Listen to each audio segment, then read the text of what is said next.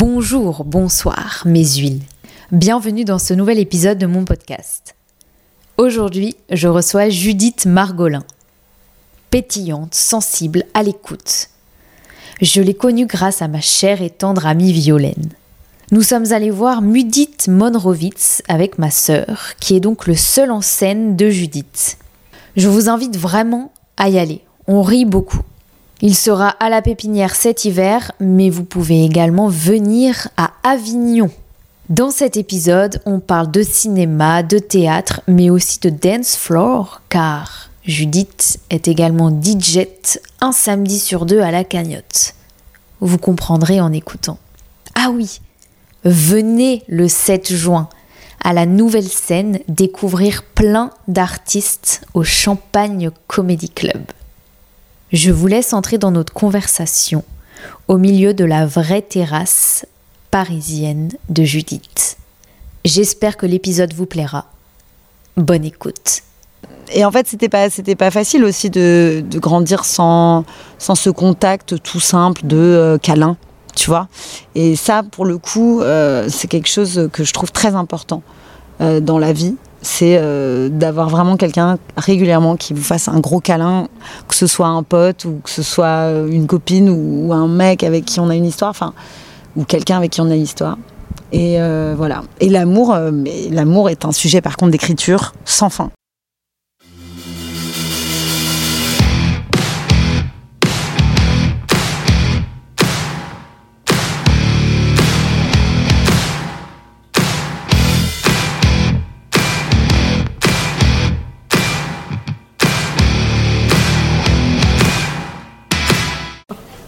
Déjà tué quelques-unes euh, solo, mais c'était pas toi. Euh, non, moi, euh, la... Une, enfin, la première année où j'ai quitté chez moi, bah, j'avais 18 ans, enfin, je suis partie à Montpellier et j'ai appelé ma mère un, soir.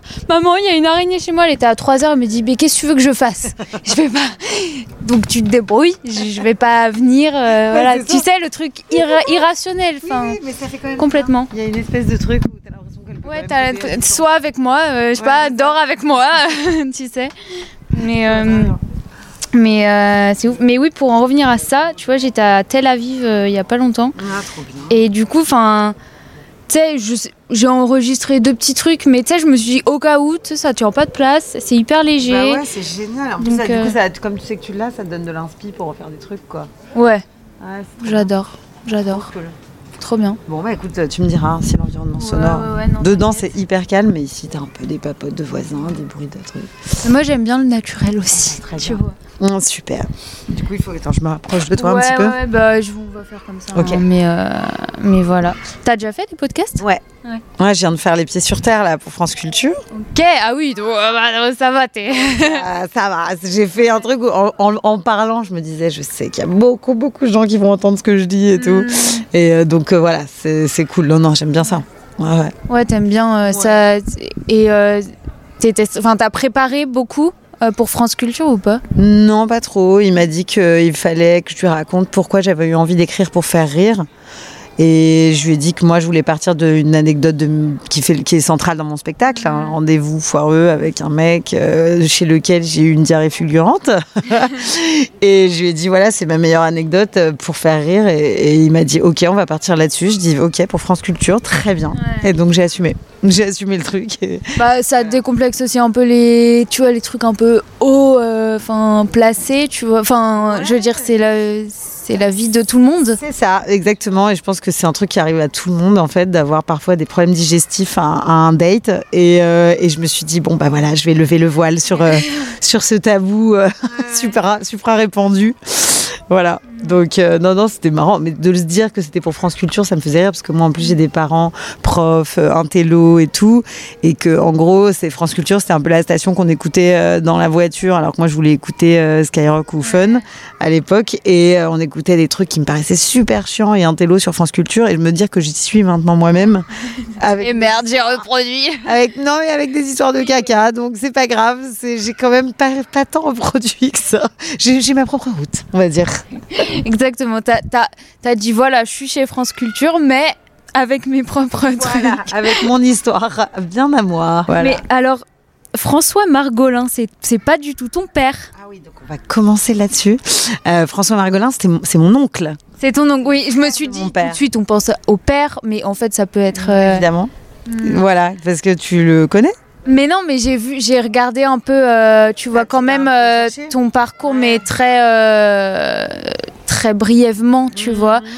Et, euh, et j'ai vu euh, l'antiquaire euh, ah François Margolin et du coup bah oui ça m'a frappé. Je me suis dit ça se trouve ça n'a rien à voir mais mais du coup il est il est réalisateur. Il est réalisateur. Il est aussi et surtout plus que réalisateur, producteur aussi de films. Il a produit des, des docus de Bernard-Henri Lévy, un film d'Oussia Ossienne, un film d'Olivier Assayas il y, a, il y a longtemps. Euh, et, voilà. Et donc de temps en temps, il fait des films. C'est le dernier film qu'il a fait lui en tant que réal euh, de fiction.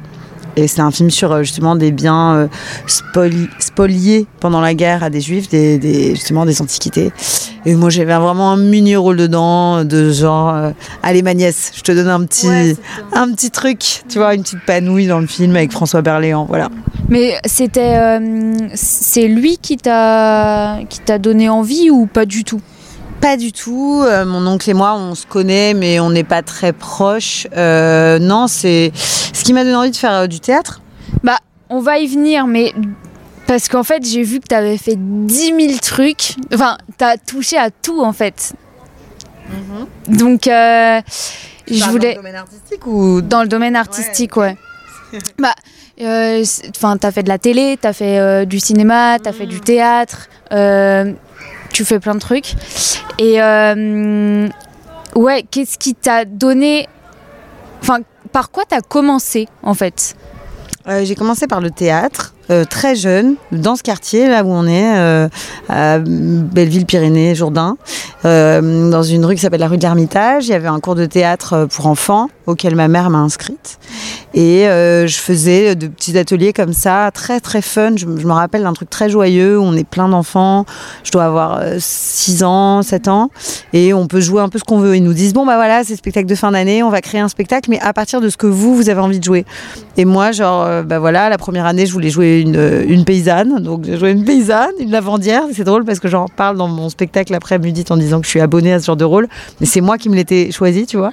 Et j'ai joué aussi, ce que j'ai adoré en plus dire, c'est que je voulais être une diseuse de bonne aventure, tu vois. Diseuse de bonne aventure, tu vois. Une, espèce de Madame Irma qui lisait dans, dans une boule de cristal et qui lisait l'avenir. Et donc j'avais euh, j'avais mis il m'avait mis des fausses créoles, un foulard sur la tête, plein de bijoux, tout ça. Et moi j'étais trop contente. Donc c'est comme ça que j'ai commencé, c'était sur scène dans ce petit théâtre de l'Aurore qui était euh, rue de l'Ermitage dans le 19e ou 20e. Et, et après en fait, j'ai continué toujours comme ça en atelier, théâtre, au collège, au lycée. J'ai toujours fait du théâtre d'une manière ou d'une autre, des stages, des trucs comme ça, comédie musicale et tout et, après, euh, les tournages, enfin, moi, le cinéma, bah, c'est comme tout le monde, ça, comme beaucoup d'acteurs et d'actrices, ça, fait rêver, quoi. Mais, c'est, venu après. Ouais, parce que le théâtre, euh, enfin, c'est toi qui as demandé à faire du théâtre ou c'est, tes parents qui t'ont mise et ça. qui t'ont mis mhm. et ça t'a. Euh, ça t'a tout de suite plu, t'as accroché, enfin, où ils te voyaient, je sais pas, te déguiser, tu vois je me souviens pas exactement de, tout ce que je faisais à la maison, mais ma, mère me dit que je faisais beaucoup de spectacles, justement, de déguiser, tout ça, beaucoup la mariole. Même quand mes parents m'emmenaient à un concert en plein air, par exemple, une fois je suis montée sur scène, apparemment j'ai fait le show devant tout le monde à un concert de musique dit justement, c'était pas trop prévu. Mais euh, je sais plus si c'est elle qui m'a inscrite ou ça c'est une bonne question à lui poser. Euh, voilà, c'est pas un podcast avec ma mère, mais mais euh, je crois que ma mère en tout cas avait beaucoup d'envie aussi pour moi. Mm. Elle voulait que je fasse du théâtre.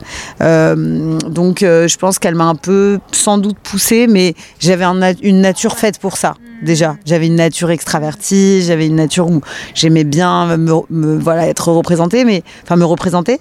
Mais mais je faisais aussi beaucoup de danse en fait. Et là, mes premiers spectacles aussi, euh, je pense en même temps que le théâtre, ça devait être les spectacles de danse. Mm. Et ça, j'adorais. Et ça, je me souviens que la danse, c'est vraiment mon truc. Pour le coup, c'était pas particulièrement, particulièrement un truc de ma mère euh, ou de mes parents. j'ai fait du classique, ensuite j'ai fait du modern jazz et tout. Et, et ça, c'était un truc que je surkiffais. Donc c'est les deux, quoi. Le théâtre et la danse. Mais la danse, en tout cas, je crois que c'était plus ma volonté au départ que le théâtre. Ok, ouais. Bah ça se complète aussi. Euh, parce qu'il y a, il y a ce truc aussi dans le théâtre, enfin, pour fréquenter aussi des comédiens, des acteurs et tout ça, euh, en fait, ils me parlent beaucoup de leur corps. Et en fait, on s'en rend pas, pas trop compte parce que la danse, oui, forcément, c'est le corps, mais en fait, au théâtre, le corps, il est vachement engagé. C'est.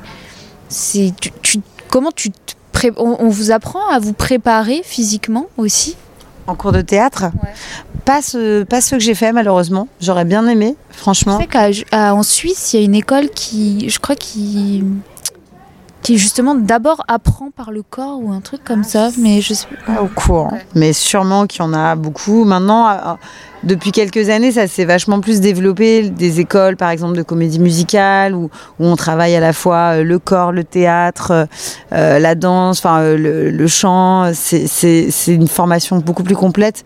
Mais nous, à l'époque, euh, dans les années fin, fin 90, début 2000 et tout, c'était vachement, euh, c'était vachement axé sur le jeu. C'était un peu classique comme formation.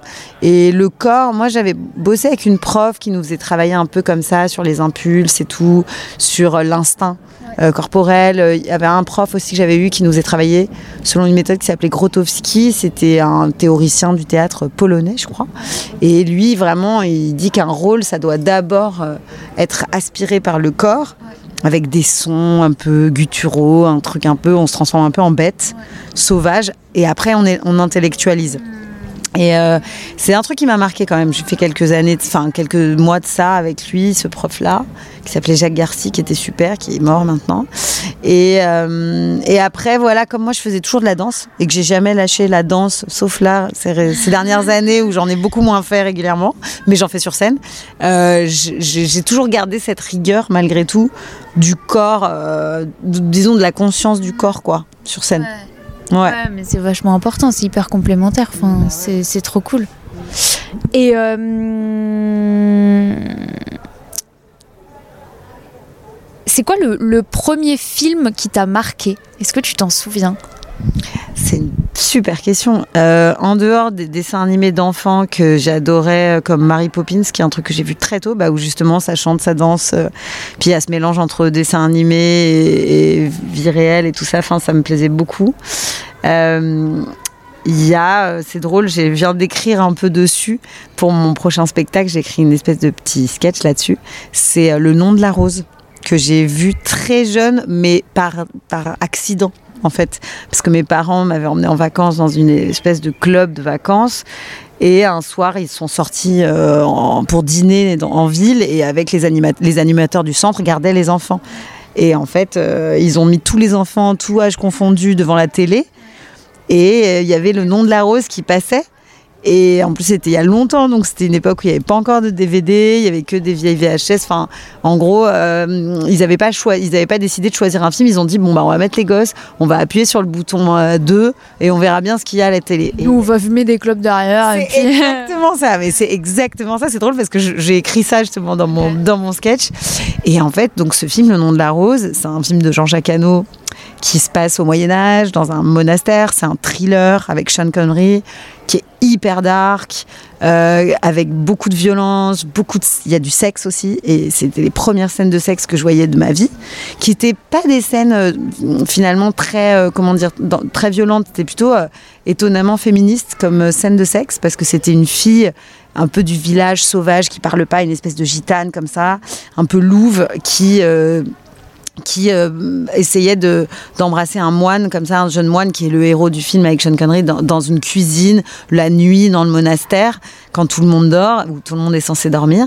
Et elle essaye de le et elle d'ailleurs et au début il est un peu réfractaire. En fait c'est le, le mec dans la scène qui a le rôle entre guillemets dans les clichés standards de la femme. C'est-à-dire, c'est lui qui est la vierge effarouchée, c'est lui qui, qui se débat un petit peu au début, ensuite elle, elle le calme, elle l'embrasse, et puis euh, elle lui défait sa robe de bure de moine.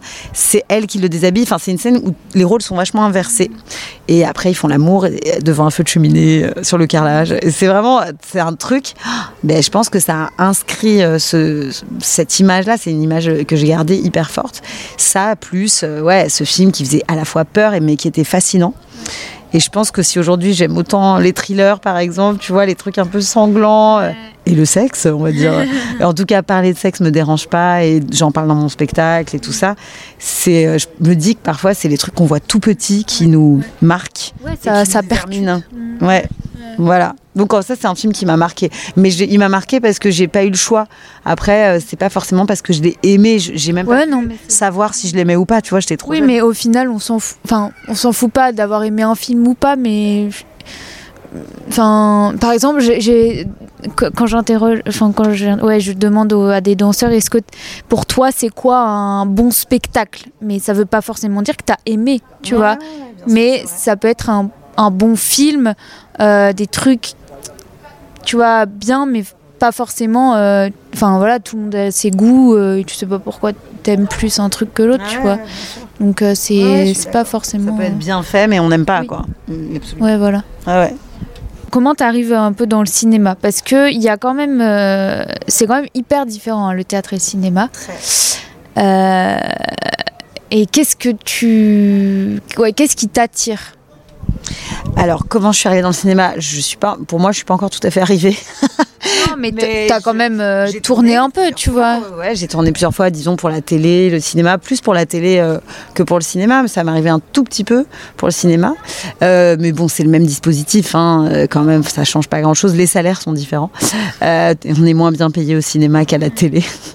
mais Mais, pardon, mais la télé, c'est un monde euh, autre quand même. Ça, alors ça dépend. Il peut y avoir des belles choses. hein. Moi, j'ai tourné des trucs super euh, pour la télé. Euh, Une belle histoire sur France 2, c'était très bien.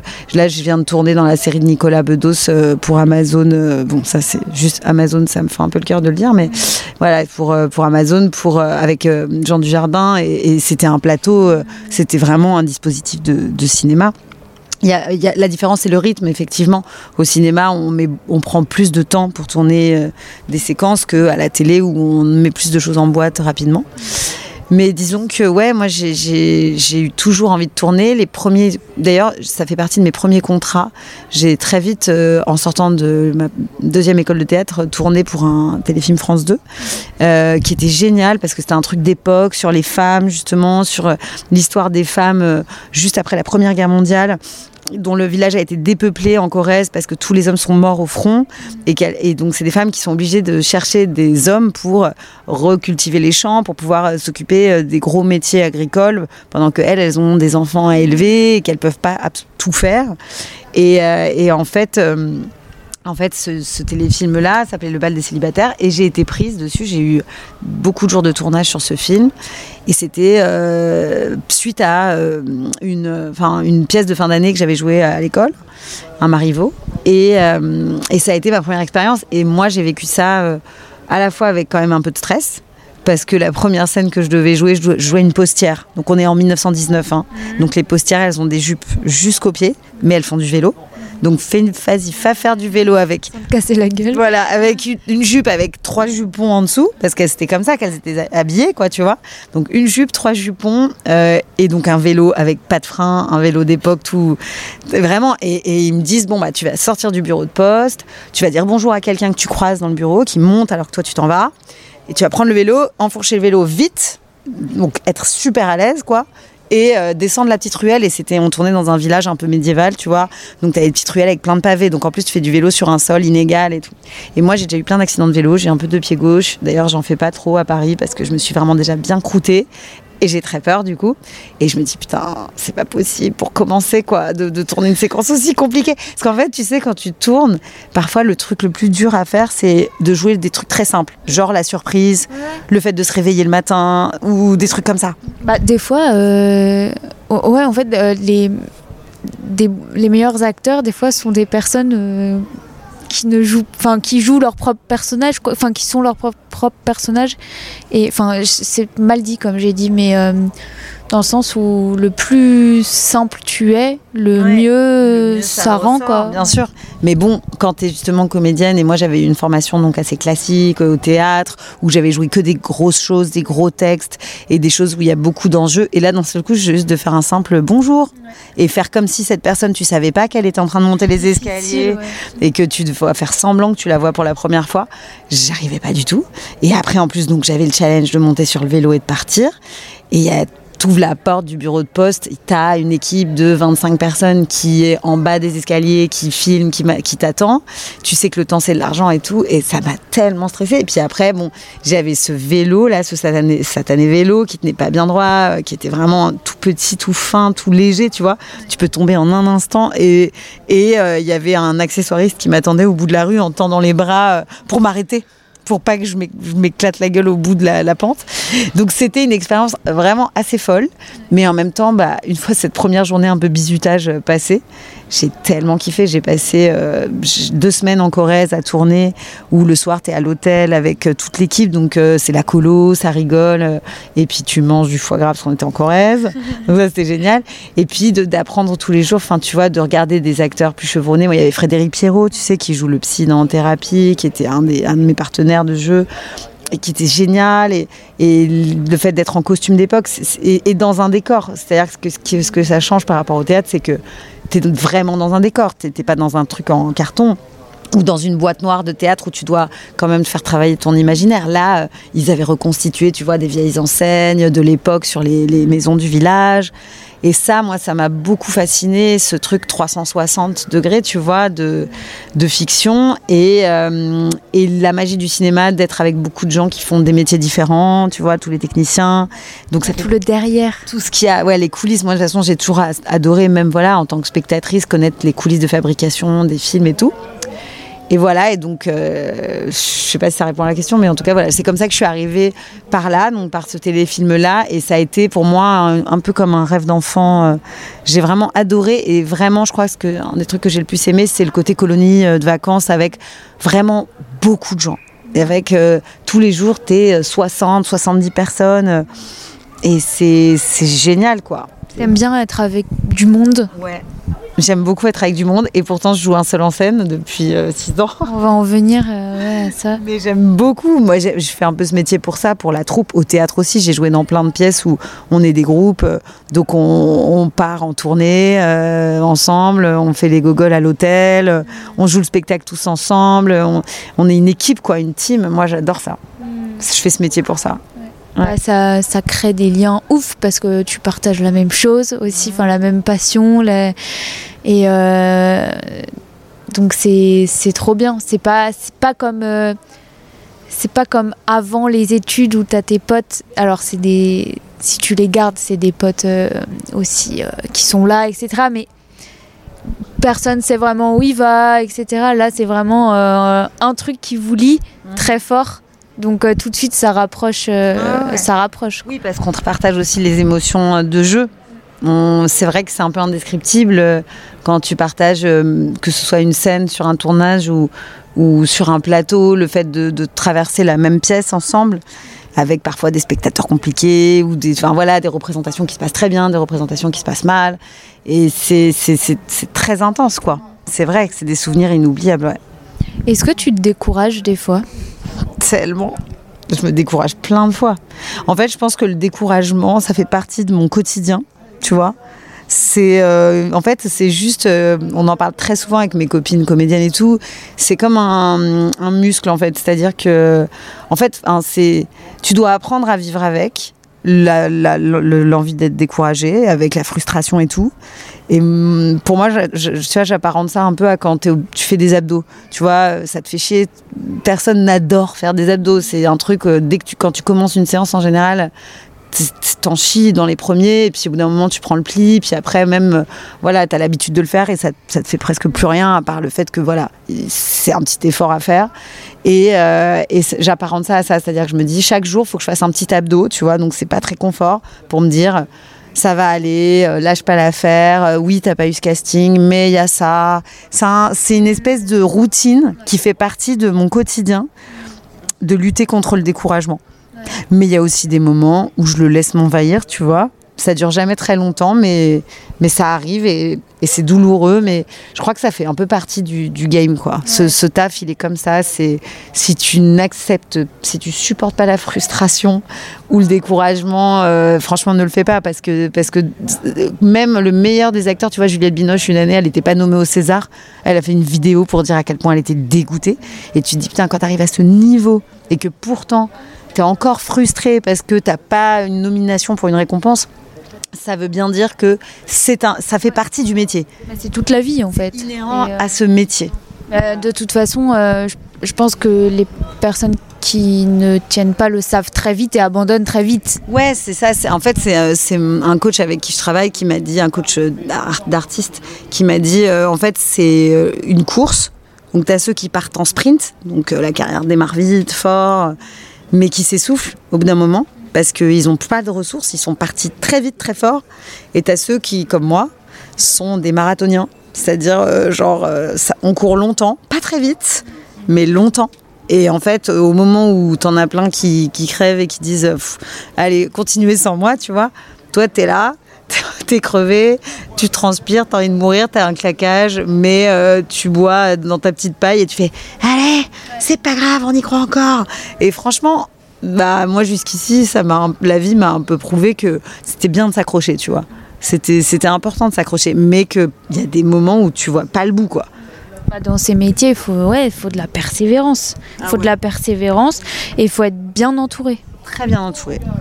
Exactement. C'est pour ça que moi je fais partie d'un training d'acteurs pro euh, où on se voit toutes les semaines. Ça a créé un groupe et en fait on vit notre solitude face à ce, cet Everest qui est le métier d'acteur et d'actrice en groupe.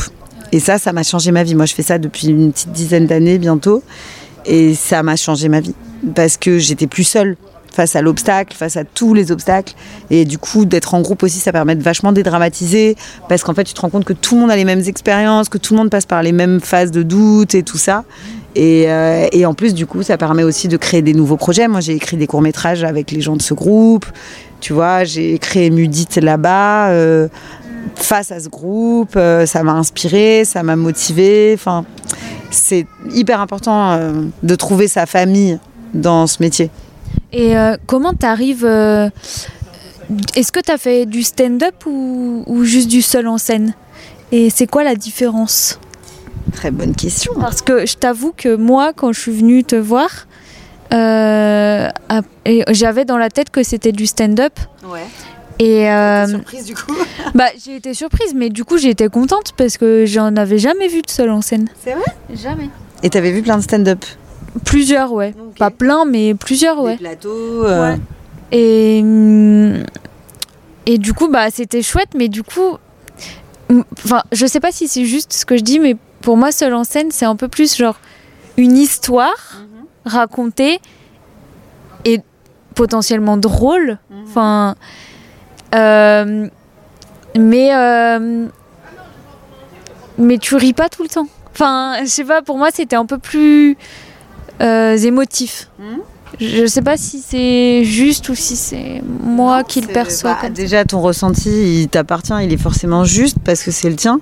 Mais bien sûr, moi, j'ai jamais fait de stand-up au sens où euh, le stand-up, c'est très codifié. C'est une discipline qui vient des États-Unis. C'est le code, c'est euh, d'avoir un micro à la main. Et euh, la plupart du temps, et euh, de, de, de raconter, d'être dans, d'être dans le d'être dans le discursif, c'est-à-dire de s'adresser directement au public et, d'avoir et, aussi de passer d'une idée à une autre. Euh, c'est-à-dire que dans le stand-up, on n'est effectivement pas obligé d'avoir une continuité.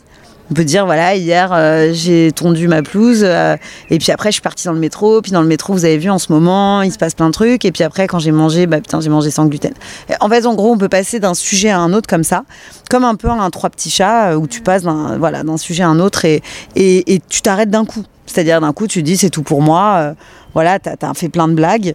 Le but aussi du stand-up c'est de faire rire le plus souvent possible c'est-à-dire euh, d'avoir la fameuse punchline qui fait que, en gros, euh, t'as quasiment une phrase, un rire, tu vois. Ouais. C'est le but, c'est le but premier. Et puis c'est euh, un truc où effectivement, ça peut être un coup te paraître un peu presque quotidien sur le plateau. C'est pas quelqu'un qui va forcément avoir des effets lumière, qui va pas jouer forcément des personnages, même si au stand-up il y a aussi ce qu'on appelle euh, l'act out. C'est euh, d'un coup quand tu ouvres les guillemets et que tu joues ton médecin par exemple quand tu as eu rendez-vous, tu vois.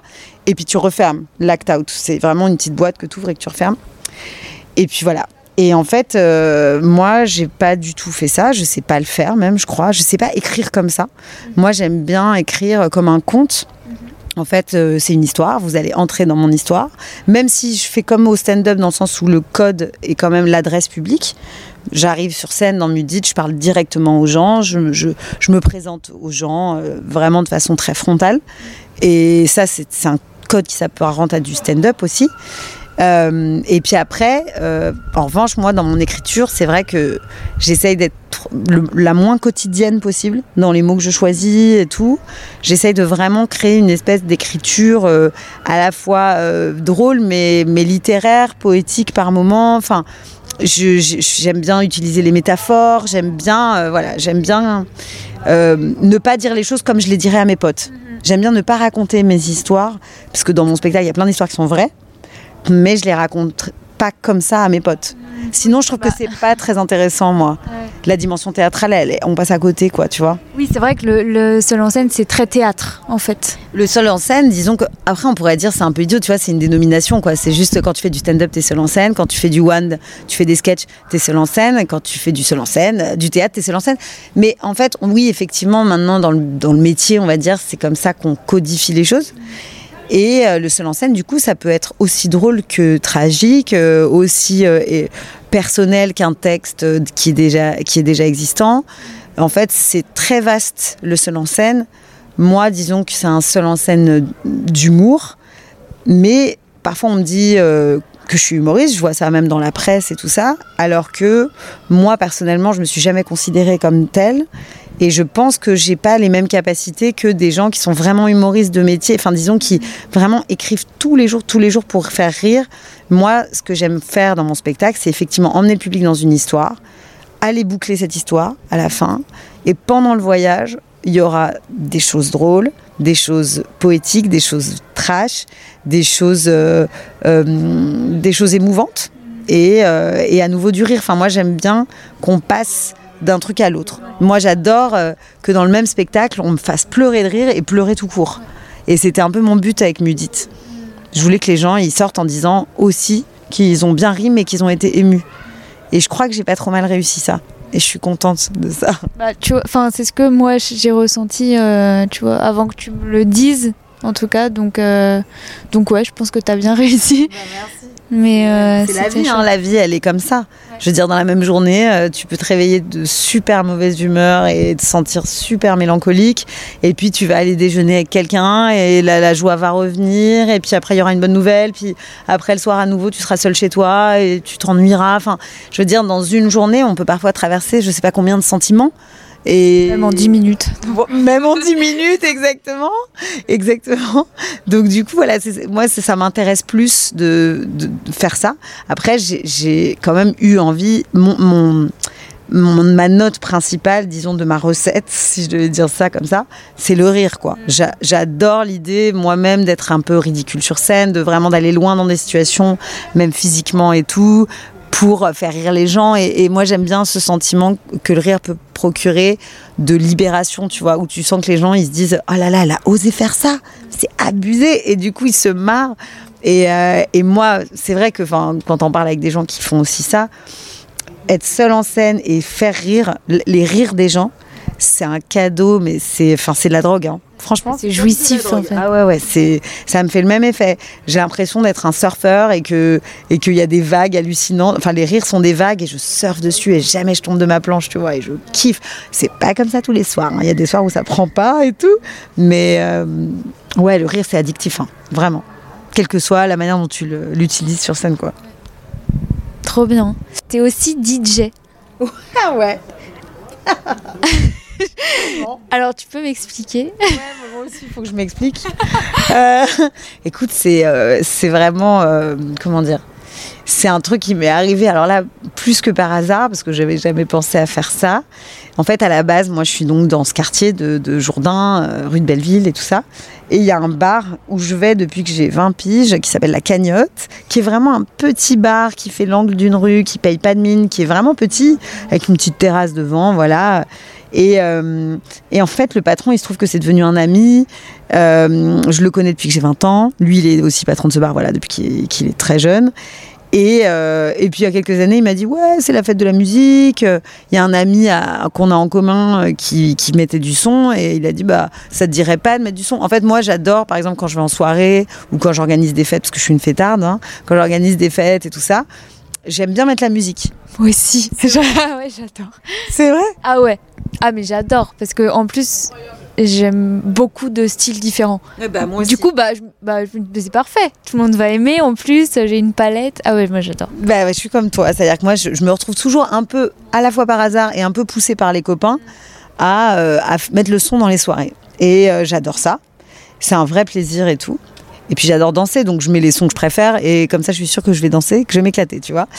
Et il y a rien qui me rend plus triste qu'une fête où il y a des sons un peu dark ou un peu pointus où en fait personne ne danse mais la personne qui met les sons kiffe les sons qu'elle a mis et s'en fout complètement de savoir si ça plaît aux autres. Et ça me déprime parce que je suis là, putain, on a tout le matos pour s'éclater et on n'a pas de la merde qui sort. Voilà, c'est ça.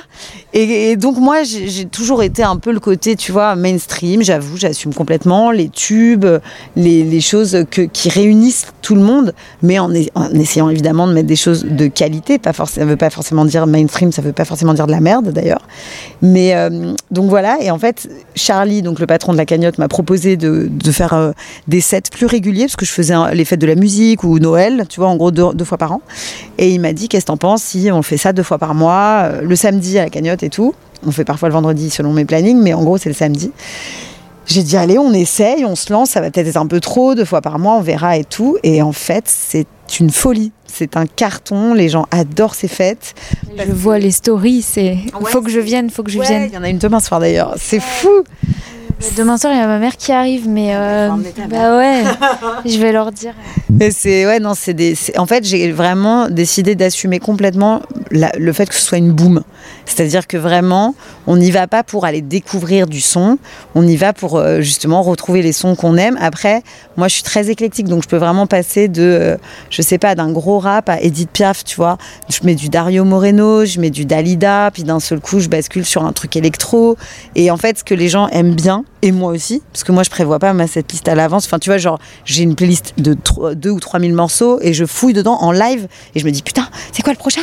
Selon l'ambiance selon ce que je sens. Et ce que les pardon ce que les gens adorent c'est que ils savent pas du tout quel genre de truc je vais mettre. C'est pas parce que je mets du hip hop là qu'on va s'enchaîner cinq morceaux de hip hop tu vois et en fait le fait que ce soit comme une espèce de boîte à surprise tu vois ça, les gens, ils adorent. Et moi aussi, ça m'éclate. Sinon, je pense que ça me ferait chier. Si tu veux, je suis pas là pour, tu vois, être derrière mon comptoir, avoir ma playlist qui défile et tout. Moi, j'ai vraiment besoin moi-même de participer à la teuf.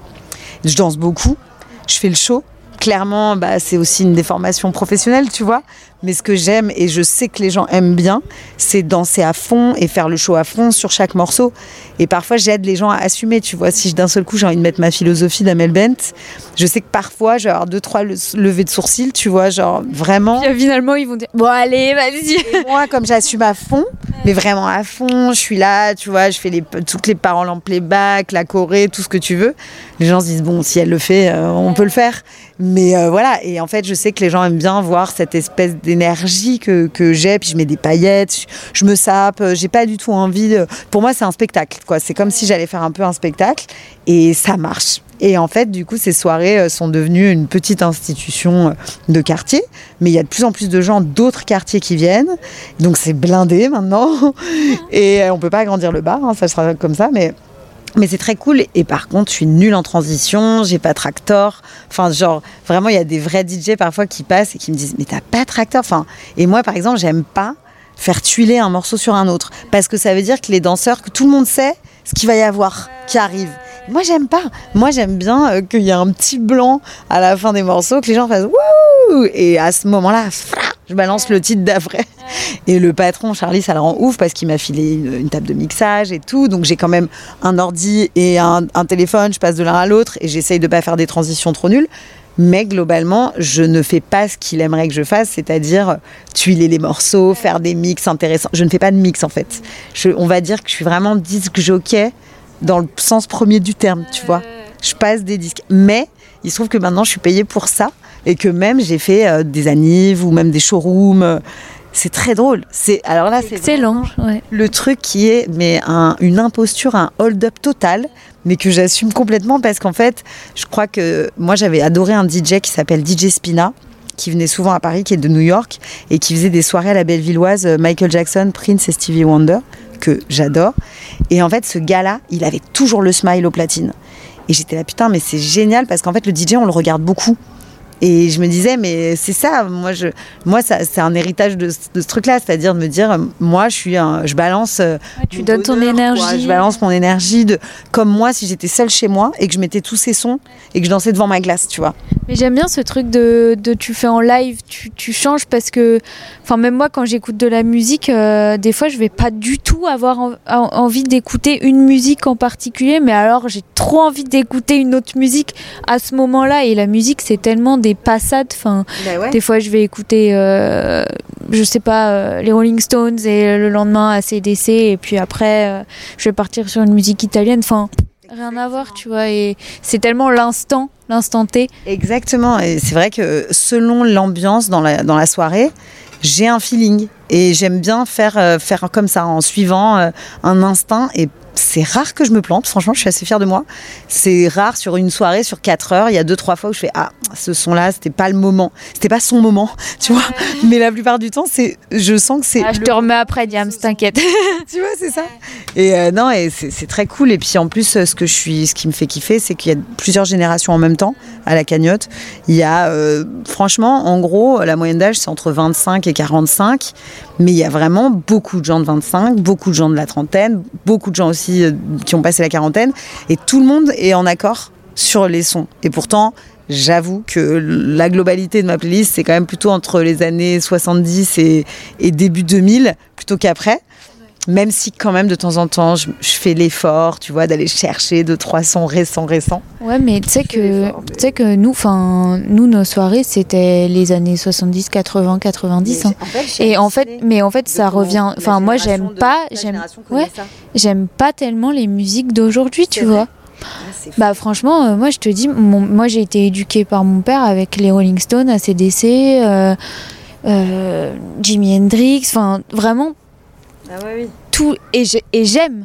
Tu vois, Ah, c'est pas en mode euh, attends, tu fais chier avec ta musique, vraiment je kiffe. Enfin, et en fait, euh, ça revient grave à la mode. Enfin, c'est Ouais, ouais, ouais. c'est donc euh, ça m'étonne pas que que les cool. jeunes, un truc plus Oui, jeunes voilà, dansent jeunes dansent euh, sur ça. Ouais, Ça bah, m'étonne pas. Ça fait plaisir en tout cas. Et puis moi, je, voilà, je voulais pas, tu sais, c'est ça. Ma crainte, c'était un peu, euh, dis donc meuf, euh, t'es un peu une ringos euh, avec tes sons des années 80-90. euh, euh, tu veux pas un peu te renouveler Il y a une meuf qui m'a dit ça à la première soirée, je me rappelle. C'était en janvier, je crois. Euh, qui me fait. euh, En plus, c'était marrant parce que c'était une meuf qui était plus âgée que moi, je pense. Donc, euh, tu vois, qui devait avoir, je sais pas, fin de quarantaine, début de cinquantaine. Et elle me dit, et sinon, tu vois, d'une manière pas très sympa, elle me dit, et sinon, tu passes des trucs un peu d'actualité ou non, jamais? Et, et du coup, juste après ça, elle m'a énervée. J'ai mis Juliette Armanet, tu vois, histoire de dire, bah si, tu vois. Et, et c'était bon, en plus, pas forcément ce que j'aurais préféré mettre, mais, mais je l'ai mis. Et, et en fait, c'est la seule fois où euh, quelqu'un m'a fait cette remarque. Et c'était marrant, je me suis dit, tiens, c'est marrant, c'est pas quelqu'un de la vingtaine qui vient et qui me fait, excuse-moi, meuf, renseigne-toi un peu, tu vois, il y a d'autres trucs qui se font. C'était une meuf qui était plus âgée que moi et qui faisait un peu sa snob, tu vois. Et je pense que les gens maintenant ont capté que ces soirées-là, c'était pas fait pour euh, les gens, si tu veux du Ces soirées-là. Voilà. Voilà. C'est ça, c'est ça, c'est les sons. Alors, tu connais ça, ça me tue. Ça Ah me tue. Celle-là, j'ai pas encore osé la mettre, mais je suis pas loin. Tomber la chemise et tout. Ah euh. ouais, ça non plus, putain, j'ai pas fait encore. J'ai encore ça, la c'est- marge. ouais. Ça, des marge. sons de soirée. Genre, après, il y a des bons sons de. Comme je te dis. Enfin, moi, les Rolling Stones, euh, Ah ouais, j'en mets de- Indochine aussi. Ah ouais. Indochine, c'était fou mon premier concert. temps, À Indochine. 12 ans, euh, mon premier concert à- avec, ouais, avec mon père le 12 juin. Euh, ah, mais c'est- bah attends, j'avais mes meilleures tresses, on était en VIP. euh, ah mais vraiment Indochine. Et maintenant, je ré- des fois je réécoute, je connais les musiques mais par cœur et ça m'est. Enfin tu sais, je me dis mais c'est fou que je connaisse encore, tu vois. Enfin. Ah ouais. Ah ouais. Mais non, mais comme quoi, voilà, il y a des trucs qui subsistent, qui traversent le temps, et c'est tant mieux. Et euh, du coup, ça fait d'excellentes soirées. Donc ouais, on va dire, j'adore dire que je suis DJ, euh, tu vois, euh, comme pourrait dire, je sais pas, David Guetta, tu vois. mais euh, mais ouais, c'est c'est devenu. Un truc qui fait partie de ma vie et les gens se réjouissent d'aller à ces soirées et en plus moi je me réjouis parce que c'est un rendez-vous pour voir mes potes.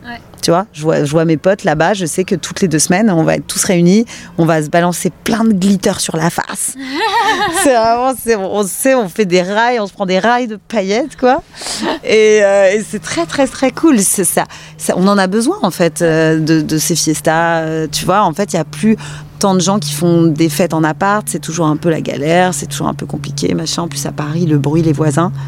Et là, euh, on est libre. Après, Aller à la cagnotte. c'est à la, cagnotte, euh, de, un samedi euh, sur deux, en gros, DJ Mademoiselle Tremble le cul. C'est mon nom et il y a toutes les dates sur ma page Insta, judith.margolin. Je toutes les mettrai. dates. Ouais, carrément. Comment ne pas se perdre dans tout ça? Tu vois? Parce que euh, moi, j'ai un peu ce truc de tout vouloir essayer, euh, enfin, de, de faire plein de trucs. Je fais tout le temps plein de trucs, j'adore. Mais des fois, je me dis, euh, attends, euh, enfin. aussi, je regarde vraiment ce que tu veux vraiment, parce que un jour je me lève, je vais être chanteuse, enfin, tu vois. et je vais regarder tout de suite les cours de chant et blablabla, mais tu vois, c'est compliqué, je trouve, quand on est. Surtout quand on est dans, dans, dans le domaine artistique, t'as force, enfin, t'as envie d'aller de partout, quoi. Bah ouais, moi, alors, moi je pense que j'aime bien cette expression de toujours dire l'un n'empêche pas l'autre, tu vois, genre en gros, euh, je pense qu'on peut faire beaucoup beaucoup de choses. Euh, et plus on fera de choses en tant qu'artiste, plus on aura de cordes à notre arc, mieux ce sera pour euh, subsister dans ce métier. Tu vois, là moi en ce moment par exemple, j'ai vachement envie de faire de la voix. Et j'ai des potes qui font ça depuis très longtemps, du doublage et tout ça. Et moi, c'est vrai que je me suis dit, bon, bah, faut que je me concentre sur le théâtre, sur mon réseau au cinéma, sur euh, euh, voilà l'écriture, etc. Mais il y a, tellement de disciplines, effectivement. Moi, après, euh, effectivement, il y a des jours où je sais plus trop ce que j'ai à faire. Même, tu sais, je me dis, attends, attends, attends, c'est quoi là aujourd'hui? J'écris sur quoi? Je fais quoi? Quelle est ma priorité? Effectivement. Mais moi, je pense que c'est une histoire d'organisation. C'est une histoire d'organisation, de bonne organisation. Et, euh, et après, euh, voilà, il faut voilà, euh, compartimenter. Effectivement, il y a des choses qui méritent plus notre attention à certains moments. Moi, là, tu vois, par exemple, en ce moment, je joue pas Mudite. Et ça, c'est rare, en fait. Ça fait des années que je joue Mudite, sauf pendant le Covid, mais quasiment tout le temps. Et c'est un spectacle hum, sur lequel je mets beaucoup, beaucoup d'énergie là-dedans pour la com, pour voilà, c'est, un truc qui me demande une rigueur physique. C'est quelque chose qui discipline ma vie vachement. Et là, maintenant que je ne joue pas, j'avoue que ça m'a pris quelques semaines de me reconcentrer, tu vois, de, de me redire, attends, euh, donc je joue pas, je me sens complètement pe- perdue dans mon planning, parce que c'est vrai que ce qui est dur, c'est que dans ce métier, tu sais jamais quand les choses peuvent arriver. Il faut toujours être au taquet, euh, sachant que, tu vois, par exemple, euh, avant-hier, on m'a appelé pour un casting qui était le lendemain. Alors que c'était pour une grosse série, c'était quand même une petite scène, enfin deux scènes assez conséquentes dans le jeu. Et euh, d'un coup, euh, bah, tu modifies tout ton planning. Tu t'apprends ça et. Et tu te dis, bah maintenant, moi, ma priorité du moment, en fait, donc c'est pour ça, chaque jour, moi, je fais des espèces de to-do list, chaque jour, pas pour la semaine, tu vois. Je me dis, ok, donc aujourd'hui, j'écris, tu vois, par exemple, en ce moment, j'écris, il y a deux spectacles que je suis en train d'écrire, un solo et un spectacle à plusieurs personnages. Et en même temps, je viens de signer pour écrire un premier roman dans une maison d'édition, donc je suis très Bravo voilà. Et donc j'ai trois choses sur lesquelles je veux travailler. Et donc en fait, je me dis, tu vois, aujourd'hui c'est euh, spectacle 1 et roman, ou spectacle 2 roman, spectacle 1 et 2. Enfin, tu vois, j'essaye de m'organiser comme ça. Je tiens ça de. Maintenant, j'essaie de copier ma, ma super pote Noémie Delattre, qui est hyper organisée, qui fait 1000 trucs en une semaine et qui a un petit planning par jour avec des timers. Genre, elle se dit, tiens, là, pendant une heure, je bosse là-dessus. Ensuite, son timer sonne, elle fait, OK, ça, c'était l'heure sur laquelle je bossais ça. Ah ouais, moi si j'ai pas fini, euh, je peux pas. Ah bah elle, elle euh, sauf si t'as vraiment un truc à faire le lendemain, elle, elle se met, tu vois, comme ça, des espèces de, de règles, tu vois. et euh, elle passe à un autre truc parce que si elle bloque sa journée pour un seul truc, elle va perdre du, du temps sur un autre, tu vois.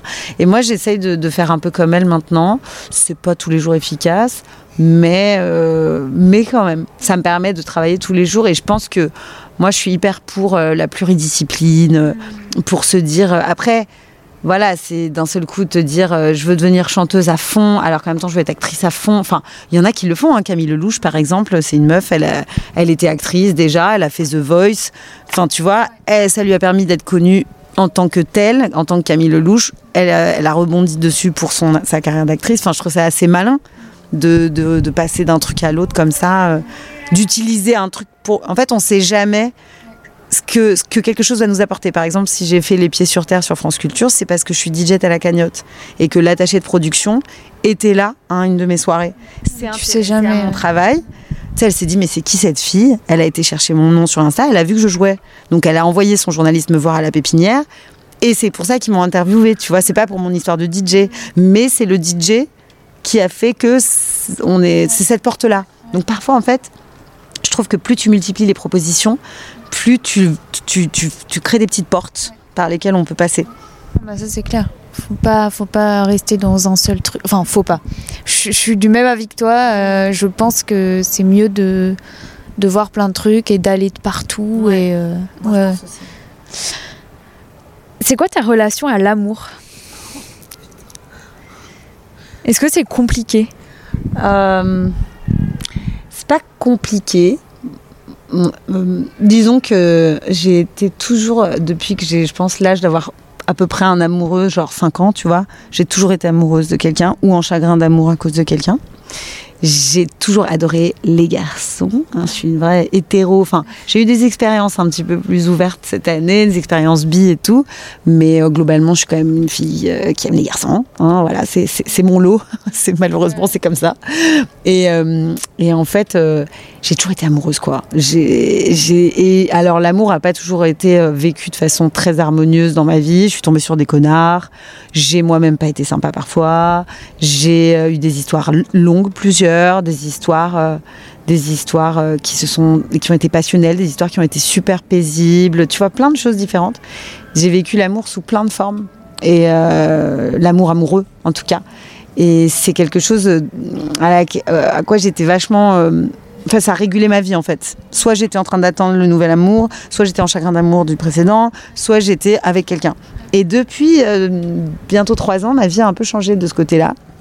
Parce que j'ai eu des ruptures de, relations qui étaient longues, plusieurs qui se sont enchaînées, parce que j'avais eu plusieurs mecs assez vite les uns après les autres. Et, euh, et en fait, après ça, j'ai eu un, un peu un coup de, ras-le-bol. Ouais, de ras-le-bol et de me dire. euh, c'est plus comme ça que j'envisage l'amour et je suis en train de repenser là depuis que je suis célibataire et j'ai plein d'aventures, plein de rencontres et tout, mais je suis en train d'essayer de repenser ma manière de voir l'amour, ma manière de de- d'envisager le couple et Plutôt c'est un plus Ouais. que euh, je dépends de ça, quoi. Non, voilà, je suis sortie de ça. J'ai eu une phase de ma vie où effectivement, s'il n'y avait pas quelqu'un à chercher, ou s'il n'y avait pas quelqu'un, enfin, ça me rendait très malheureuse. Et il y avait d'ailleurs toujours quelqu'un. Parce que j'étais euh, incapable. Et parfois, je, faisais un peu des, choix euh, trop rapides, parce que j'avais besoin d'avoir l'amour dans ma vie et tout ça. Et là, j'avoue que depuis quelques années, j'ai des amis, une bande d'amis extraordinaires, vraiment des gens qui m'entourent, qui sont merveilleux. Et donc, du coup, je ressens moins, même si j'ai envie d'avoir un amoureux fixe, hein, ça me plairait bien, mais je ressens moins cette Amoureux fixe. C'est ça. Tu vois pas quelqu'un qui vient un peu par intérim dans ma vie, euh, tu vois. Euh, et un amoureux fixe, attention, ne veut pas dire exclusivement. Enfin, cet amoureux-là ne veut pas dire exclusivité. Ça aussi, je suis en train de vachement y réfléchir. Je suis un peu comme tout le monde. Enfin, j'ai beaucoup écouté Les couilles sur la table, Le cœur sur la table. Euh, je lis euh, Réinventer l'amour de Mona Chollet. Je suis un pur cliché euh, de mon époque, mais j'a- j'assume. Je trouve que c'est génial d'en parler comme ça. Enfin, des, des gens prennent la parole et surtout des femmes pour repenser l'amour, réfléchir à toutes ces questions justement archipatriarcales du couple euh, et puis de la fidélité à tout prix euh, qui nous sont héritées tu vois de l'église euh, alors que moi je suis même pas chrétienne enfin tu vois je dirais et tu respectes des espèces de de comme ça de préceptes au- auxquels tu sais même pas si tu crois tu vois Et ça, c'est du coup, je, vois ça parfois comme un manque, tu vois, de pas avoir de partenaire précis dans ma vie, parce que j'ai eu des partenaires géniaux, et je trouve c'est quand même plus doux d'être à deux, quand même. Même si ça, parfois, c'est très casse-couille aussi. C'est quand même plus doux, puis ça te permet de te projeter, et puis ça te permet, voilà, de, construire, d'avoir la sensation de construire quelque chose dans ta vie d'un peu plus grand que juste ton quotidien, comme ça. Et en même temps, bah voilà, je, je, suis très, euh, ouais, très contente de, euh, d'avoir ce temps-là pour euh, re-réfléchir, pour tenter plein d'expériences, pour repenser ma manière d'être en, en couple ou de vivre l'amour. Parce que je sais même plus, être en couple, pour moi, ça signifie, maintenant, c'est un peu l'inconnu. Je me dis, euh, je sais pas ce que voudra dire couple pour moi dans les prochains temps. Et, et c'est très bien comme ça.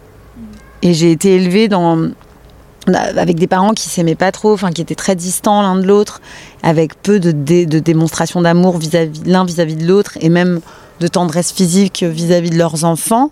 Euh, surtout mon père qui était très assez distant, un juif ashkénaze un peu un peu pudique.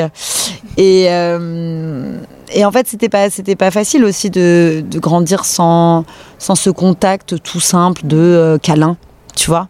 Et ça, pour le coup, c'est quelque chose que je trouve très important dans la vie. C'est euh, d'avoir vraiment quelqu'un régulièrement qui vous fasse un gros câlin, que ce soit un pote ou que ce soit euh, une copine ou, un mec avec qui on a une histoire, enfin, ou quelqu'un avec qui on a une histoire. Et euh, voilà. Et l'amour, euh, mais l'amour est un sujet par contre d'écriture sans fin. Mon spectacle parle beaucoup de ça. Enfin, je veux dire, euh, c'est un sujet qui Très m'éclate. présent dans ta vie. Bah, bien sûr, bien sûr, c'est un sujet qui m'éclate, c'est un sujet qui m'inspire et tout.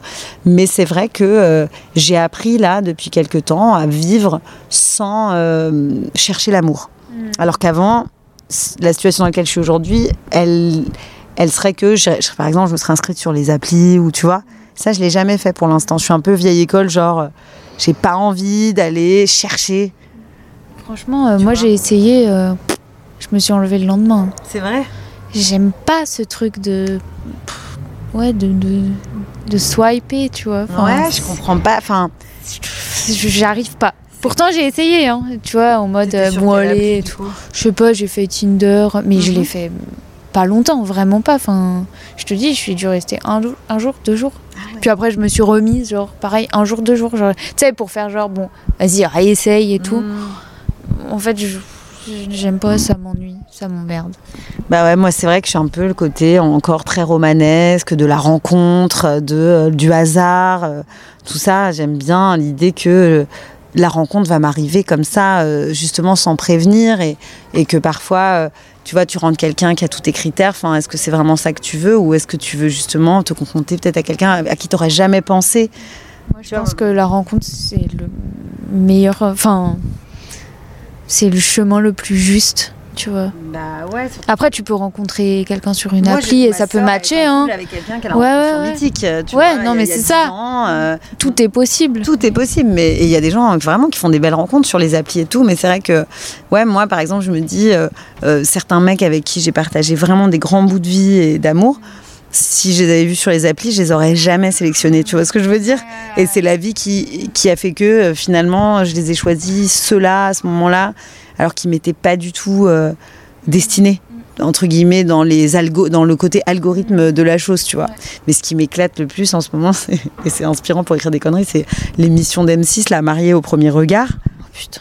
où vraiment ils disent on a trouvé la personne parfaite pour vous grâce à la science, tu vois, et que il les gens euh, se jettent dans cette expérience-là de se dire, euh, en fait, je vais rencontrer quelqu'un avec qui je suis compatible à 95% ou je sais pas quoi.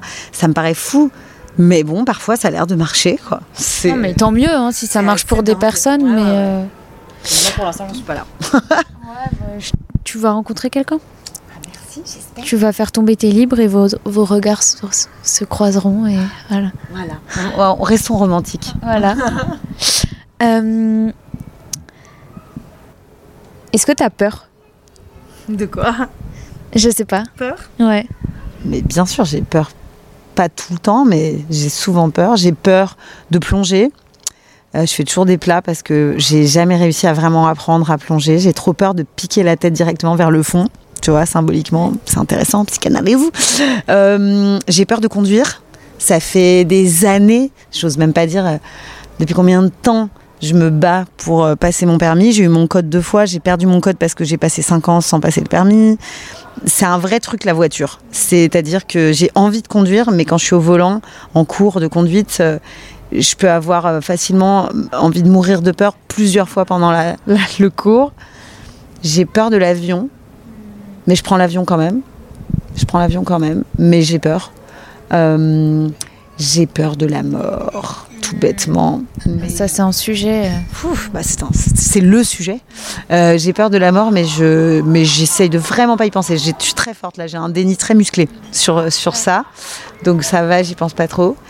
Est-ce que tu penses que tu es immortelle Comme euh, Jos- Joséphine Drey. Draille Ouais. Joséphine Draille dans le podcast de Rosa qui dit qu'elle pense qu'elle est immortelle et que du coup, bah, ça va. Ça va pas lui tomber dessus. Écoute, euh, ouais, je, je, pense pas. Enfin, je vis comme si j'étais immortelle. Ça veut pas dire que je me détruis ou pas du tout. Je suis pas. En plus, je suis assez prude sur les drogues, l'alcool et tout. Mais, euh, mais je vis en étant complètement dans, en effet, une idée de euh, bon. Euh, tout le monde vieillit, c'est vrai, mais moi ça va aller. Tu vois, il y a un truc un peu comme ça. Euh, on m'a dit, ma tarologue m'a dit que c'était très gémeaux. Les gémeaux ont une espèce de pacte avec le diable, ne vieillissent pas, ou en tout cas ne sont pas du tout dans la conscience du vieillissement et tout ça. Et euh, il y a pas longtemps, j'ai eu un, carcinome, c'est-à-dire un- une lésion cancéreuse sur le front suite au soleil. Tu vois, j'ai pris beaucoup de coups de soleil dans ma jeunesse et d'un coup, bah, ça m'est revenu comme un boomerang dans la tronche. C'est le cas de le dire parce que c'est sur le front. Et il a fallu que je me le fasse enlever. Et en fait, ça m'a fait prendre conscience bah, qu'il fallait faire attention à soi, qu'il y avait des conséquences aux choses. Et du coup, bah, maintenant, je mets de la crème solaire tous les jours de l'année. Enfin, je fais très attention et tout. Ça m'a vraiment euh, changé ma vision. Quoi. Je me suis dit, OK, moi aussi, ça peut m'arriver. Des trucs comme ça. Donc, euh, voilà. Et sinon, peur, ouais. C'est drôle que tu te dises ça parce que c'est un peu le thème d'un de mes prochains sketchs et d'un truc que j'écris pour mon futur spectacle. C'est, euh, je raconte quand j'étais petite fille et que pour impressionner mon père, j'ai sauté dans un lac trouble euh, et que j'ai failli me noyer parce que quand je suis arrivée sous l'eau, je savais plus le haut du bas parce qu'il faisait très noir sous l'eau. Et, et en fait, euh, je- je- j'utilise beaucoup volontairement dans mon écriture le mot peur. Cette petite fille dit tout le temps j'ai peur, je veux pas, j'ai peur, et son père l'engueule en disant mais mais qu'est-ce que c'est que- qu'est-ce que c'est cette, cette manie d'avoir peur de la vie tout le temps comme ça, tu vois? Et moi je sais que voilà c'est un truc qui m'a été malheureusement pas mal transmis par ma mère et et qui qui par ma famille quoi, un truc de peur de, de parfois euh, de faire des choses, tu vois, de vivre certaines choses. Et, euh, et c'est c'est quelque chose. euh, Enfin, je, je me bats pour savoir quelles sont mes propres peurs et mes vraies propres peurs et quelles sont les peurs qu'on m'a un peu fourguées, tu vois, qu'on m'a on m'a dit quand euh, j'étais petite. euh, ah ça, ça fait peur. Tu sais, les parents, ils ont une telle influence sur nous. Ouais, Fais attention à ça parce que machin. Voilà, voilà, il peut t'arriver ci et ça. Et en fait, parfois, tu développes des peurs euh, qu'on t'a transmises, mais t'as pas eu le temps de savoir si euh, c'était vraiment tes peurs à toi ou pas, tu vois. Et je préférerais avoir mes peurs à moi. Et je- j'essaie de faire le tri, tu vois. T'as une addiction? Ouais. J'ai une addiction au surimi. Oh putain. J'en ai fait un film qui s'appelle Le syndrome du surimi. C'est marrant. C'est euh, l'histoire d'une fille qui, qui- qui rêve de manger du crabe, parce qu'en vrai, moi j'adore les fruits de mer et tout, mais ça coûte cher. Et en fait, symboliquement, du coup, bah, le surimi, c'est un substitut, tu vois.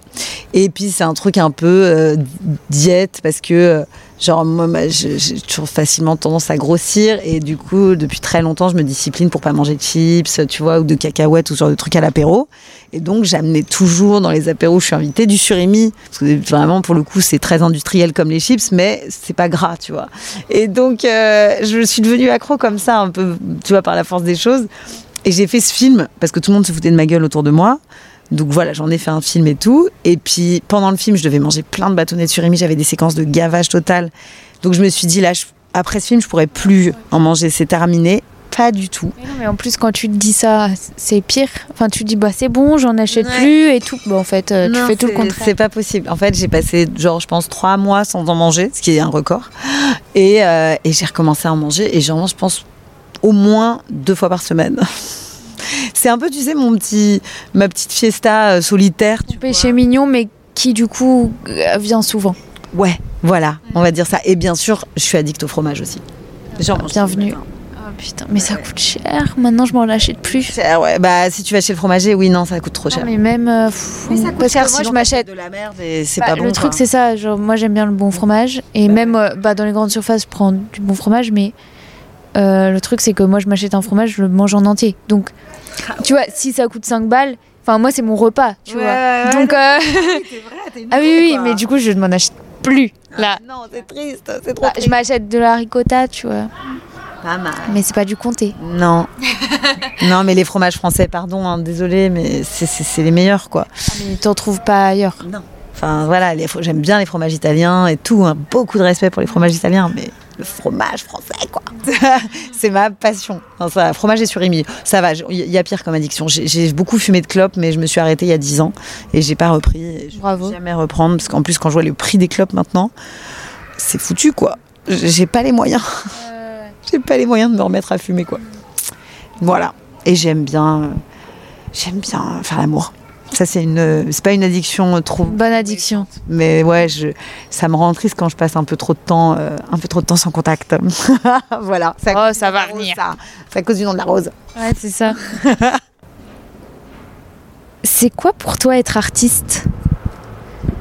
Les questions sont intenses. Euh, être artiste, c'est. euh, j'ai l'impression que c'est savoir. euh, attention, je me lance. Mais c'est savoir euh, réinventer le réel. Euh, c'est être un, ou une bonne observatrice du réel et de le prendre, ce réel, dans lequel on est tous, et d'en faire quelque chose qui, justement, qui, qui à la fois sortent du réel et nous, nous parlent à tous parce que on vit cette vie-là tous. Donc je sais pas si c'est clair, mais voilà, j'ai l'impression que c'est transformer le réel, c'est réinventer le réel, c'est le sublimer, le rendre poétique, le rendre drôle, le rendre absurde, le rendre inquiétant. euh, Mais en tout cas, c'est euh, réussir à se dire, tiens, aujourd'hui j'ai observé ça. Je vais pouvoir euh, en faire soit un dessin, soit un- un- une chorégraphie, une chanson, euh, euh, réinterpréter euh, ce que j'ai vu et en faire un petit, comme dit euh, euh, James, euh, avec qui j'ai fait la mise en scène de mon spectacle, James Joint, c'est inventer mon petit poème et l'offrir au monde. Et pas dans le sens premier du, de c'est un poème, mais chaque acte artistique pour moi est comme un poème d'amour que tu offres au monde sur quelque chose que tu as vu et que tu as envie de partager avec les autres, de témoigner, mais en le transcendant, quoi. En gros, en le transcendant euh, avec toutes les disciplines possibles.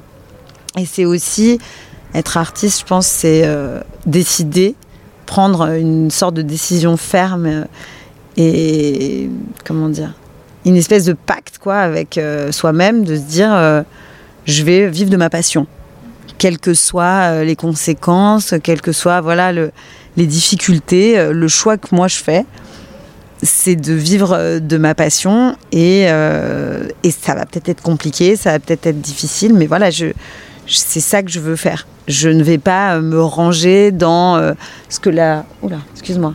Dans... Attends, je, je- Tu veux que je mette sur pause je vais pas me ranger dans ce que la société euh, attend de moi. je vais être mon propre patron, je vais être hum, ma propre patronne, je vais être voilà, je vais être libre.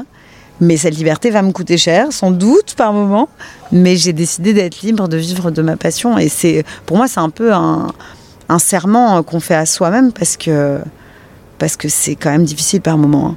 Donc euh, voilà. Donc il faut se tenir à ce, ce vœu qu'on fait et, et se dire. euh, et en plus, être artiste aussi, c'est se le dire. Je trouve que parfois, il y a des artistes géniaux qui osent pas dire qu'ils sont artistes comme si c'était euh, un truc trop noble pour eux ou quoi. Être artiste, c'est aussi l'affirmer, je crois. Moi, maintenant, j'ai plus peur, mais il y a aussi une époque où j'osais pas, où je me sentais pas légitime de dire je suis une artiste. Quand je dis euh, je suis une artiste, tu sais, j'ai- j'ai- j'ai dit- d'ailleurs je le dis jamais, mais oui, je le dis, je dis euh, je suis une artiste. Tu vois, avec un peu, je mets en.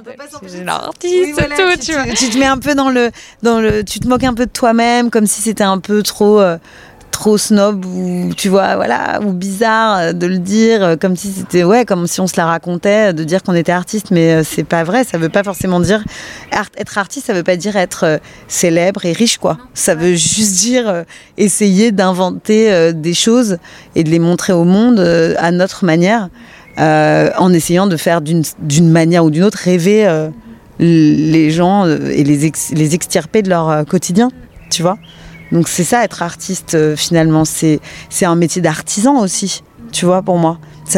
Artiste, ça veut pas dire être star, quoi. Ou ça veut pas dire être forcément un, immense artiste. Euh, c'est très subjectif, tu vois. Genre Van Gogh, le mec, euh, il est mort dans le dénuement, en sachant pas que tout le, tout le reste des années qui suivraient sa mort, tout le monde dirait que c'était un génie, c'était un immense artiste. Je veux dire voilà, c'est très injuste parfois l'artistique. Euh, c'est pas parce qu'on est artiste qu'on a du succès de son vivant ou tout court, mais ça n'empêche pas qu'on soit artiste, quoi. Et donc, faut vachement l'affirmer. Pour moi, c'est hyper important de se dire tous les jours, je suis une artiste.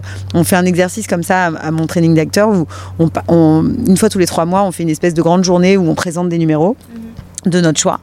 Et en fait, à la fin, une fois qu'on l'a passé, on doit prendre une power pose, tu vois, genre se mettre devant le public, regarder tout le monde et dire euh, Je m'appelle Judith Margolin et je suis une artiste. Tu vois, de dire son nom, son prénom et son nom, en, vraiment en affirmant son prénom et son nom et dire Et je suis une artiste. Et tu vois, parfois, il y a des gens, on n'entend pas la phrase. et James, il leur fait répéter, il dit Mais j'entends pas ce que tu dis. Parce que c'est dur c'est très dur de l'affirmer et en même temps, si tu te l'affirmes pas, tu vas pas y arriver parce que tu croiras pas. Tu, tu, vois, tu te foutras de ta propre gueule en disant non, mais je suis pas vraiment une artiste, c'est réservé aux autres. Non, non, pas du tout. Est-ce que tu as une ressource, un livre, un film, une série, un spectacle euh, que tu aimerais euh, recommander? Euh, Alors, c'est pas forcément d'actualité du coup. C'est pas grave du tout. Euh, ringarde, comme les musiques. Hein. vu ça? La meuf vit dans le passé, quoi. Marine Monroe et compagnie, quoi. Euh, non, alors, euh, bah là, non, si, tu vois, d'actu. En ce moment, je suis en train de regarder une série que j'adore euh, sur OCS qui s'appelle Besoin d'amour. Justement, tu vois? Non, non, je revient. Avec l'amour, je suis très détente. pas du tout. Euh, donc, euh, ouais, ça s'appelle Besoin d'amour. C'est une série qui est écrite et jouée par Fred Azan, qui est un mec euh, que le grand public connaît pas trop. Moi, je le connaissais pas non plus, mais c'est un co-auteur, scénariste de pas mal de choses. Et euh, il a travaillé avec Max Boublil euh, sur une série qui s'appelait Mike pour OCS aussi. Je l'avais repéré dans la série, j'ai trouvé très drôle le mec.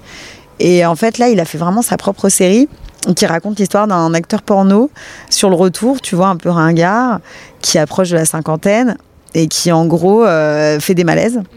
Et on lui diagnostique une carence d'une certaine hormone qui je sais pas je sais plus comment et euh, qui fait que le mec est en manque d'amour. Et que c'est l'hormone de l'amour. Et que si il la fait pas remonter il fait pas remonter son taux euh, il va crever quoi donc il doit partir à la recherche d'amour. Parce que lui, il a fait du sexe toute sa vie, c'était son métier. Mais d'un coup, en fait, il se rend compte qu'il euh, n'a pas d'amour dans sa vie réellement, au quotidien et tout ça. Et en fait, c'est sa quête très drôle et absurde et poétique d'amour. Donc ça, j'aime beaucoup cette série euh, sur OCS que je trouve super fraîche, super tendre. Et c'est exactement ce qu'on se disait, tu vois. Il y a des moments où j'éclate de rire et après j'ai les larmes aux yeux. Et ça, c'est chambé, vraiment, c'est tout ce que j'aime. Euh, j'ai regardé aussi euh, bah, Le Monde de Demain, dans lequel je joue un petit rôle, mais qui a été une série que j'ai trouvé géniale cette année sur euh, NTM et la naissance du hip-hop en France. Vraiment, j'ai adoré, adoré cette série. le cinéma, écoute, je suis pas allée au cinéma là. Pas obligé de dire sur chaque comme tu veux. Hein. Voilà, et puis au théâtre, au théâtre, il y a plein de choses. Il y a plein de choses. Non, il y a aussi un livre, euh, Maria Larea, qui est euh, une amie à moi, mais c'est pas du tout pour ça que je recommande son livre parce que vraiment, il est génial de toute façon et d'ailleurs, il se vend très très bien. Ça s'appelle Les gens de Bilbao naissent où ils veulent. C'est chez Grasset et c'est un livre sur euh, le parcours d'une fille et qui raconte aussi le parcours de ses deux parents. et c'est ses trois destins et en fait trois destins d'enfants abandonnés. Euh, sur plusieurs générations et euh, entre l'Espagne et la France. Hyper émouvant, hyper drôle, hyper bien écrit.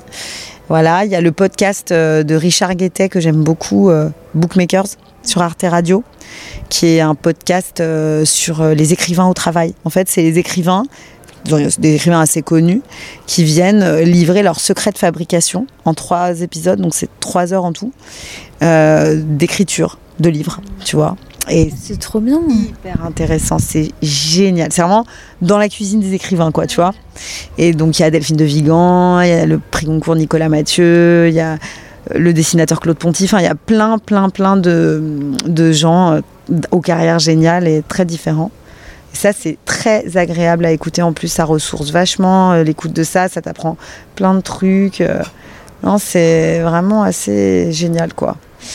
Donc voilà mes trucs du moment. Mais attends, j'ai pas dit un truc au théâtre, c'est abusé. Euh, euh, Mudite. Bah, c'est à la pépinière qui j'espère reprendra cet hiver. Mudite, mon envie c'est à Avignon. Ça, ce spectacle vous mettra de bonne humeur. Et à Avignon, je serai justement à la. En fait, c'est la nouvelle scène. C'est un théâtre avec lequel j'ai commencé, euh, qui est une super péniche. La, nouvelle scène ouais. tu connais, voilà, au pied de Notre-Dame. Et Jessie Varin, la directrice artistique, est géniale et elle fait toujours une programmation super pointue et éclectique et très féminine et féministe. Et euh, donc moi, je vais partager l'affiche de la salle des Béliers à Avignon avec Tani avec euh, Mao Drama et avec Christine Bérou, des meufs qui sont charmées, donc euh, je vous conseille d'aller voir. J'adore. voilà, là, j'ai tapé dans le mille. voilà, j'ai vachement de chance de faire partie de ce quatuor là. Et puis, ah bah, bien sûr, attends, je fais mon autopromo, il n'y a pas de raison. Ah il y a euh, un comédie club que j'organise avec une fille super qui s'appelle Laurence Vessière et en fait, c'est un comédie club qui s'appelle donc le Champagne Comedy Club, qui se fait à la Nouvelle Scène tous les 2-3 mois. Ça dépend de nos plannings, mais en gros, en général, c'est plutôt tous les 3 mois. Et c'est un comédie club dédié au seul en scène théâtral et à la musique. Il y a aussi de l'effeuillage. Donc c'est plus un cabaret qu'un comédie club, mais il y a aussi du stand-up. Et en fait, on se disait, voilà, que justement, tu vois, la différence toujours obligatoire entre stand-up et seul en scène, on en avait marre et qu'on avait envie de créer un comédie club où, euh, en 7 minutes, chaque artiste puisse euh, nous faire entrer dans son univers et même si c'est un univers où tu ne ris pas à chaque phrase, si c'est poétique, si c'est émouvant, bah ça nous intéresse. Ouais, tu as la scène, tu fais, ce, voilà. tu fais ce que tu, veux. Tu nous emmènes avec toi dans un truc euh, à toi, vraiment qui t'appartient, en 7 minutes. Donc ça fonctionne comme un comédie club, tu vois, avec deux plateaux, avec 14 artistes en tout. Nous, on fait vraiment une grosse soirée et euh, avec des MC qui présentent et tout ça. Et, c'est génial, il y a une ambiance de feu, à chaque fois c'est complet, c'est la quatrième édition, là, le 7 juin, et à chaque fois c'est complet. Et les gens, ils sont en feu. En plus, on, on fait gagner des bouteilles de champagne à la fin de chaque plateau. Enfin, c'est vraiment une, très belle soirée. Et euh, voilà, et en fait, à chaque fois, on a des artistes incroyables qui écrivent parfois des trucs vraiment spécialement pour le champagne, qui sont déments. Hier, on a fait une répète et j'ai trop hâte de montrer ça, quoi. J'ai trop hâte que qu'on soit au 7 juin. Et donc, les places sont euh, en vente sur le site de la Nouvelle Scène et sur la page. On a une page Insta Champagne Comedy Club et il y a un lien dans la bio. Voilà. Trop bien. Bah en vrai si, si je peux je, je viens parce ah que bah, je te dis j'ai je crois j'ai même le screenshot parce ah que bah, j'avais j'avais chopé le truc. Ça serait cool. Euh, si tu pouvais entendre quelqu'un aux huiles d'olive sur le podcast. folle. quelqu'un, ah oui, c'est vrai.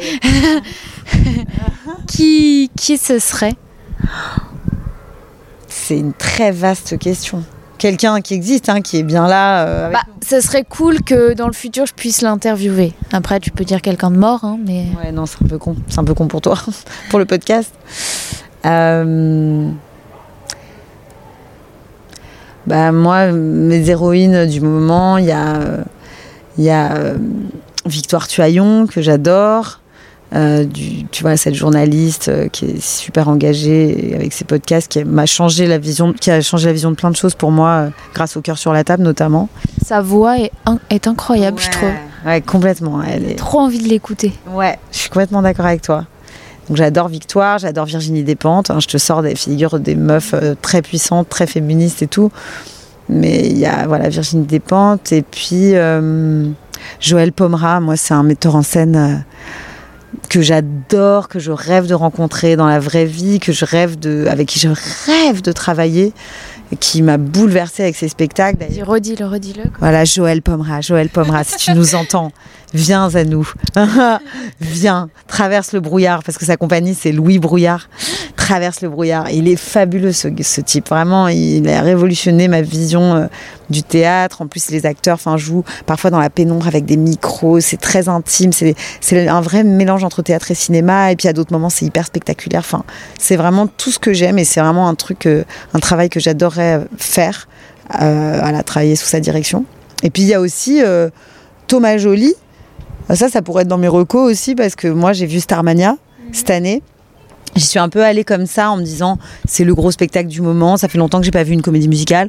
Il y a plein de morceaux de Starmania que je passe à la cagnotte et que j'adore. Besoin d'amour, quand on arrive en ville, tout ça. Enfin, c'est des, trucs qu'on connaît depuis toujours.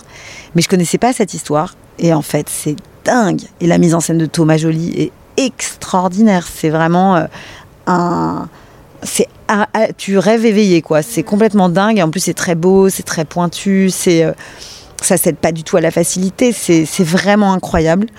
Et, Thomas Joly, euh, on a le même âge quoi, tu vois. Donc je suis fascinée de voir là où il en est le mec. Il a été directeur d'une scène nationale, maintenant il va faire la cérémonie d'ouverture des JO, euh, il fait Starmania, mais il avait aussi un autre spectacle en même temps. Enfin, tu vois, genre, alors que ce truc, c'est un Barnum, Starmania, c'est énorme. Je suis très admirative de ce gars. Et pour le coup, on a genre un an d'écart, tu vois. Et je me dis, euh, comment on en arrive là dans son parcours? Et sachant qu'il a monté déjà plein de gros spectacles dans le Inn d'Avignon. Enfin, j'aime bien parce qu'il fait du grand spectacle, mais euh, super pointu et populaire à la fois. Ça, c'est un mec euh, génial aussi à interviewer. J'essaierai. Voilà. Et tu les embrasses, hein, si tu les as. je t'invite, je t'invite. Merci Judith. Merci à toi. C'est un plaisir.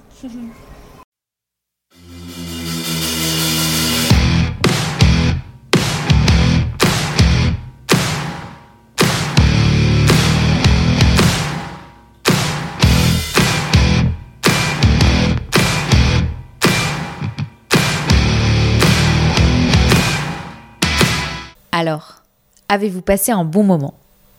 Si c'est le cas, abonnez-vous, partagez, mettez des étoiles.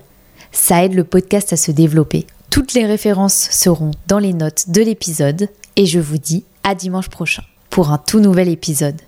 Bisous.